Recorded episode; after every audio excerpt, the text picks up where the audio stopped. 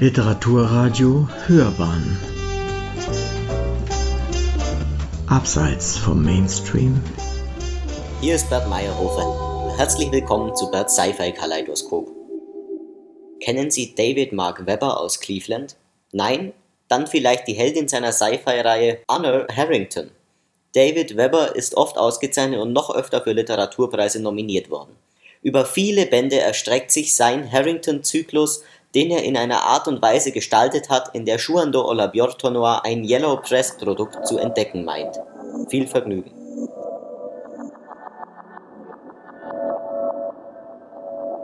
Die Reihe, die wir uns diesmal vornehmen, ist eine waschechte Space Opera und sie trägt den Titel ihrer Heldin Anna Harrington. Diese Space Opera um die Kriegsheldin Harrington und ihren Baumkater Nimitz wird meist dann angeführt, wenn man den unteren, anspruchslosen Rand der Science Fiction lokalisieren will. Von der überaus erfolgreichen Serie sind in etwa 20 Jahren, je nach Zählung, rund 40 Bände erschienen. Verfasst wurde dieses Opus von David Mark Webber, geboren in Cleveland, Ohio, wohnhaft in Greensville, South Carolina. Der folgende Überblick über die Romanserie will unter der leitenden Frage stehen, wie es gelingen konnte, mit einem Massenprodukt derart anhaltend die Gunst der Leserschaft zu ernten. Schaut man sich unter den Lesermeinungen um, die im Forum zur Serie zu finden sind, dann könnte man sagen, die meisten Leser sind wohl eher jugendlichen Alters. Es sind wohl in aller Regel Heranwachsende, die sich auf Star Trek und Star Wars Conventions wohlfühlen, Uniformen selber schneidern, sich mit Plastikaccessoires und Rangabzeichen behängen, um dann am Ende so auszusehen, als wären sie frisch dem Set einer TV-Weltraum-Soap entsprungen. Anna Harrington, die vermutlich unsterbliche Protagonistin der nach ihr benannten Space Opera, ist wirklich eine bemerkenswerte Person. Sie ist fit wie ein Athlet, furchtlos wie ein Söldner und gefährlich wie ein Kampfroboter. Ihre Augen erinnern an auf das Ziel gerichtete Raketenbatterien bar jeder menschlichen Regung. Das war ein Zitat aus Band 4. Der Blick ihrer braunen Augen hat die Qualität, einen zu durchbohren wie ein Zwillingslaser. Ein Zitat aus Band 5. Anna ist ein Mädchen, dessen Mutter wunderschön war und das genau wusste, dass es selbst hässlich war. Das sich so verzweifelt danach sehnte, dass ihm jemand das Gegenteil bewies, nur um zu erleben, wie furchtbar ein menschliches Wesen ein anderes verwunden konnte. Zitat aus Band 3. Die Tragik ihrer ersten Begegnungen mit Männern verfolgt sie nicht nur bis zum vorläufigen Scheitern ihrer beispiellosen Karriere, diese schmerzhaften Erfahrungen werden auch zum entscheidenden Dreh- und Angelpunkt der tiefsten Motivation der Protagonistin in den ersten vier Bänden. Letztlich sind es die zarten Gefühle der Verliebtheit und der zehrende Schmerz der enttäuschten Liebe, die im ersten Zyklus bis Band 4 unausweichlich ihr Leben und den Fortgang ihrer Karriere bestimmen. Im ersten Band droht dem Königreich Manticore eine Invasion durch die Flotte der Volksrepublik Haven. Auf den erzähltechnisch nicht sonderlich ambitionierten Teil 1 folgt der ambitioniertere zweite Band der Honor Harrington-Reihe Die Ehre der Königin. Webber setzt sich darin mit einer patriarchalischen Gesellschaft auf einer Kolonie in der Nähe des Königreichs Manticore auseinander und reflektiert darin unter anderem welches Gottesbild zum Entstehen einer von Männern dominierten Kultur führte. Der Roman spielt im sogenannten Anticott-System auf dem Planeten um Jelzins Stern. Leider erschließt sich die Anspielung auf den russischen Politiker Boris Jelzin bis zuletzt nicht. Jelzin hatte im März 1993, wenige Monate vor Drucklegung des Bandes, nur knapp ein Amtsenthebungsverfahren im Volksdeputierten Kongress überstanden und war in den frühen 90er Jahren im Zusammenhang mit seinem entschiedenen Eintreten für einen schnellen Übergang von der Plan zur Marktwirtschaft häufig in Schlagzeilen der westlichen Presse. War das vielleicht Grund genug für eine Verewigung im Roman? Denn dass Jelzin die interstellare Raumfahrt betrieben hätte oder voranzutreiben beabsichtigte, ist nicht bekannt. In späteren Romanen der Reihe tauchen noch zahlreiche weitere Anklänge an das untergegangene Sowjetreich auf, wenn es darum geht, die Feinde der ehrbaren Anna Harrington mit Namen zu benennen. Webers oft unmotivierter Griff in die Geschichte fördert nicht nur Anklänge an die DDR und Erich Honecker zutage, sondern beispielsweise auch einen Robert Stanton Pierre, der an verschiedenen Stellen als Robs Pierre geschrieben wird, und viele andere sehr gewollt wirkende Namensgebungen.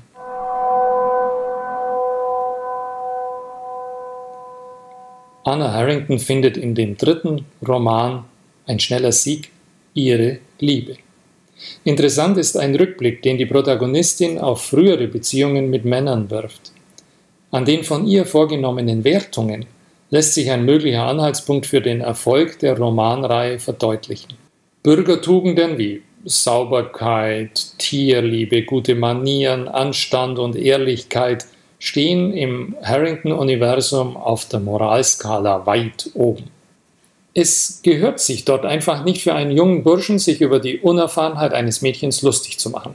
Ein Jugendfreund, der sich Anna gegenüber dieses Vergehens schuldig machte, fügte ihr lebenslangen Schmerz zu. Der Akademiekollege, der bei der Heldin in der Zeit ihrer Ausbildung zudringlich wurde und deswegen von ihr Prügel einstecken musste, wird als einer dargestellt, der ihre Gefühle nachhaltig entwürdigt hat. Die Männer dagegen, die Anna als beziehungstauglich betrachtet, würde auch so manche Schwiegermutter im mittleren Westen der USA als gute Partie bezeichnen. Die bösen Lustmolche und Grobiane dagegen, an die sich die Heldin nur mit Grausen erinnert, würden von besagter Schwiegermutter schleunigst nach Bodie zur Goldgräberzeit oder noch besser in die verschneiten Rockies verbannt und insofern von der allgemeinen Wertschätzung nur wenig abbekommen. Wer andere Menschen nicht mit ausgesuchter Höflichkeit und guten Manieren behandelt, der zieht im Harrington-Universum recht bald den kürzeren. Weil, wo das Gute siegt, müssen auch die Umgangsformen vorbildlich sein. Mancher, so steht jedenfalls im Leserforum, manch einer wünscht sich geradezu dabei zu sein bei der Royal Manticoran Navy.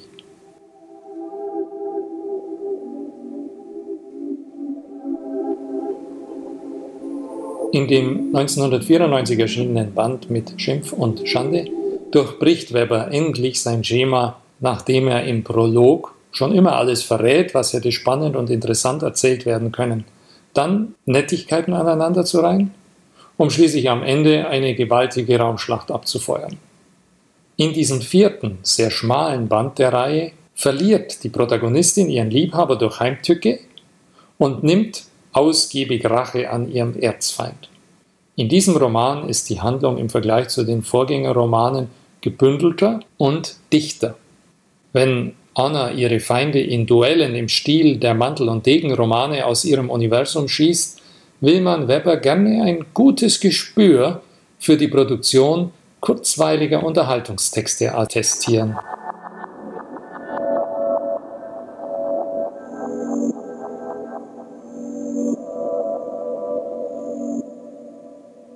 In einem Science-Fiction-Universum, in dem die Untergebenen von Anna Harrington an einer Harvard-Universität Geschichte studieren können, siehe Band 5, und nach Herzenslust Baseball spielen dürfen.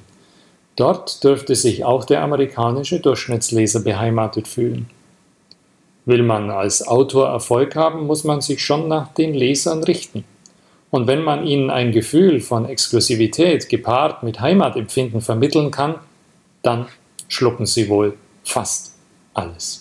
Oder anders ausgedrückt, würde David Webber für das deutsche Massenpublikum der Vorkriegsära schreiben, würde der Protagonist wohl an einer Münchner Hochschule Vorlesungen besuchen und hinterher auf der Wiesen einen Bolz mit Kommilitonen veranstalten oder eine Mass stemmen, je nach äh, Jahreszeit und je nach Jahrhundert.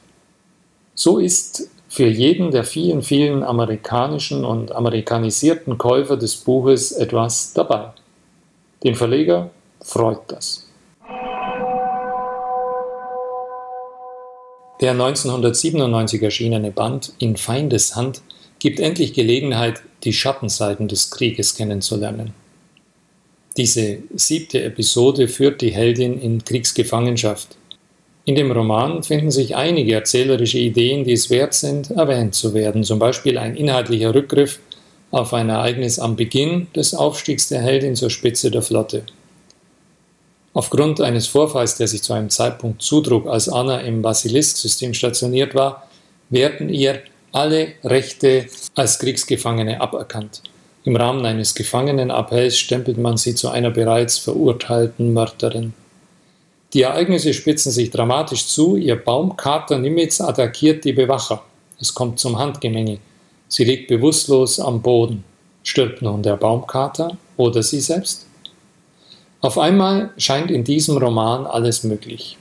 David Webber ist es spätestens hier gelungen, einen erzählerischen Rahmen zu bauen, der sich selbst in seiner Geschlossenheit genügen kann.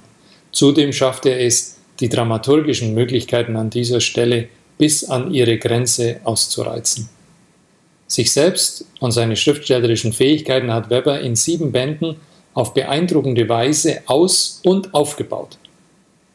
Damit wäre es an der Zeit, sich auf einer neuen Ebene einem anderen Projekt zuzuwenden. Aber das tut er nicht. Aus Liebe zu seinen Fans oder aus Folgsamkeit gegenüber seinem Verlag folgt noch ein achter Band mit Kurzgeschichten, die im Anna Harrington-Universum spielen. Zwei davon stammen von den Autoren David Drake und S.M. Sterling. Der Band, deutsch unter dem Titel Die Siedler von Sphinx, beinhaltet auch eine ausführliche Darstellung des geschichtlichen und politischen Hintergrundes der Sternenreihe um Manticore.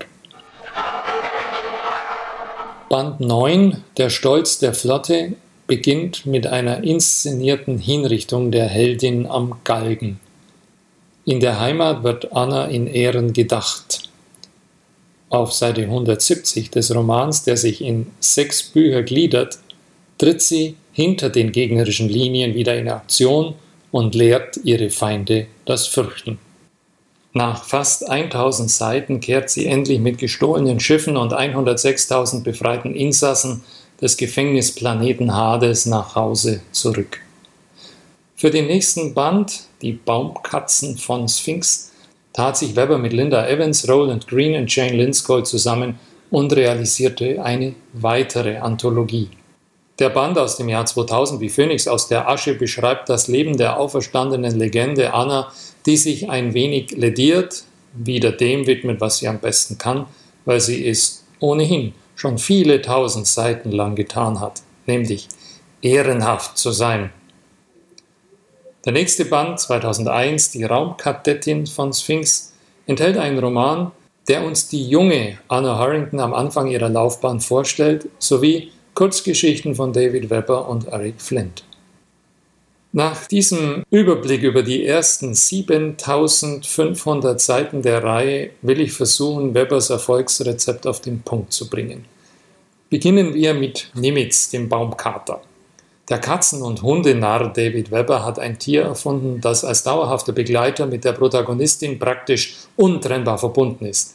Die empathisch begabte, intelligente Baumkatze Nimitz. Unter anderem ist der Erfolg der Reihe wohl auf dieses possierliche Nebenfigürchen zurückzuführen. Wer kann sich nicht in das innige Verhältnis hineinversetzen, das manche Menschen zu ihren Haustieren unterhalten? Ist es nicht rührend, wenn sich Waldi und Herrchen perfekt verstehen? Baumkatzen stammen vom Planeten Sphinx. Wenn diese intelligenten Wesen sich einen Menschen als dauerhaften Begleiter erwählen, adoptieren sie diesen Menschen, wie Weber schreibt. Ihr Verhalten entspricht durchaus einem anhänglichen Hund, ihr Äußeres eher einer Katze. Im Gegensatz zu ihren irdischen Vorbildern, den Haustieren, für die allein die Deutschen jedes Jahr etwa drei Milliarden Euro ausgeben, sind die Baumkatzen ihr Futter wirklich wert. Denn durch sie kann der adoptierte Mensch die Gefühle der Menschen in seiner direkten Umgebung wahrnehmen, was jedem Ökonom, Kriegsherrn oder Liebhaber zu unschätzbaren Vorteilen verhelfen mag. Auf der emotionalen Schiene können sich bestimmt viele Leser mit der Protagonistin identifizieren, nicht nur wegen ihres Haustieres, vielmehr wegen ihres Pechs, zum Beispiel in der Liebe. Denn jeder hat wohl gescheiterte Liebesbeziehungen hinter sich, wahrscheinlich sogar mehr Missglückte als Geglückte. Wo die Heldin des Mitleids der Leser sicher sein kann, hat der Autor hervorragend gearbeitet. Ein Fan der Serie notierte im Forum, dass eine Frau die Hauptrolle spielt, ändert für manche gar nichts oder alles. Und ein anderer schreibt, in einem Stück verschlungen und jubiliert, mehr kann ich dazu nicht sagen, außer dass ich gerade alle anderen Teile bestellt habe. Die Leser befinden sich bei der Lektüre der Harrington-Reihe in der sogenannten besseren Gesellschaft. Sie bewegen sich zwischen Hochadel und Geldadel, sind mit der Admiralität auf Du und Du und verkehren mit dem hohen Klerus. Na, wenn das keine aufregende Umgebung ist, was dann? Man fühlt sich bei der Lektüre auf das Niveau eines Boulevardblattes der Regenbogenpresse gezogen, aber was macht das schon? Ein Leser schrieb, sobald ich einen Anna-Roman in den Fingern habe, vergesse ich alles um mich rum.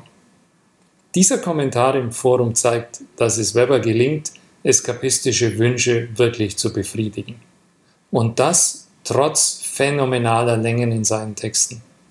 Aber wer weiß, vielleicht sind es gerade die Längen ohne erkennbare Handlung, die einen gleichmäßigen Strom erzeugen, einen Strom von Belanglosigkeiten, in die man aber eintauchen, in diesem Strom, in dem man sich geborgen fühlen kann, wo Entspannung zu finden ist, wo man in eine Beruhigung gleitet, die immerzu, immer so weiter und immer so fortgeht und geht und geht, wo man schließlich die Realität vergisst.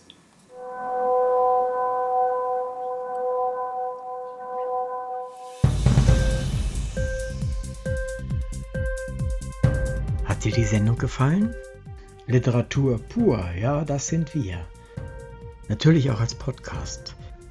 Hier kannst du unsere Podcasts hören.